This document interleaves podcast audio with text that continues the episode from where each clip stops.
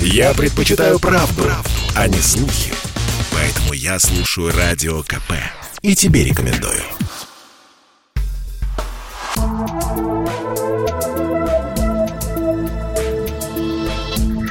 Просто космос.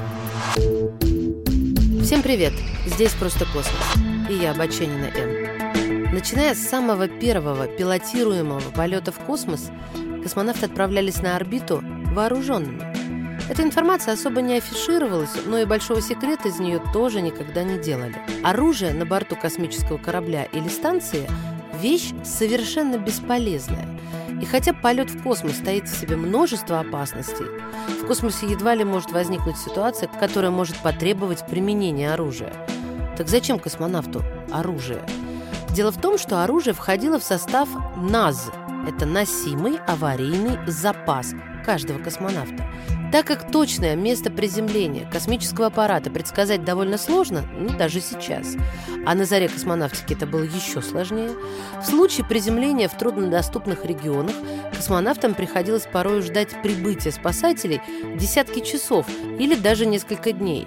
Так вот, носимые аварийные запасы были призваны обеспечить космонавтов, во-первых, возможностью выйти на связь и сообщить информацию о месте приземления – а во-вторых, обеспечить всем необходимым для выживания в течение нескольких дней. Так, в НАЗ советских космонавтов входил пистолет системы Макарова, мачете, перочинный нож, медикаменты и бинты, портативная радиостанция, сухое горючее, веревки и минимальный набор продуктов питания и тому подобное. Как минимум один раз космонавтам после приземления пришлось применить оружие.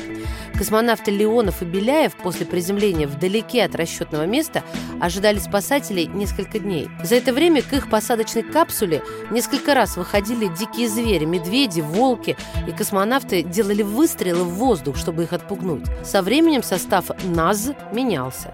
К примеру, пистолет Макарова был заменен на специально спроектированное оружие ТП-82. Он представляет собой три в одном – дробовик, сигнальный пистолет и мачете. ТП-82 – это обрез гладкоствольного охотничьего ружья. Под стволами обреза размещается пистолет, стреляющий сигнальными ракетами, а в прикладе было вмонтировано мачете – в 2006 году ТП-82 был снят с вооружения, так как патроны для него перестали выпускать еще в 90-х годах. Сейчас вместо ТП-82 в состав носимого аварийного запаса входит обычный полуавтоматический пистолет.